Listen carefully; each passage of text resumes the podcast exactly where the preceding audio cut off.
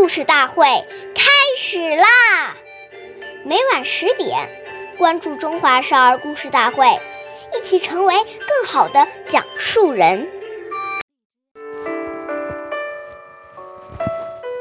岁月易流逝，故事永流传，弘扬中华瑰宝，传承红色基因。我是中华少儿故事大会讲述人陈雨欣，一起成为更好的讲述人。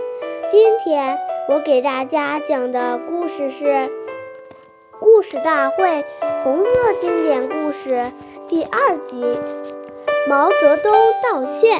今天我给大家讲一个开国领袖毛泽东爷爷的故事。一九四四年春。延安大学举行开学典礼，毛泽东爷爷到会讲话。他说：“我们伤害了好多好同志，我作为中央主要领导，要负责现在向大家赔礼道歉。”他一边说，一边脱帽向大家行了三个鞠躬礼。这时，会场空气顿时凝。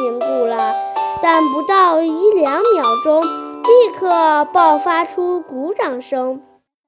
作为党的最高领袖，毛爷爷能够如此谦虚谨慎、真诚恳切地向同志们赔礼道歉，使同志们深受感动，分外敬佩。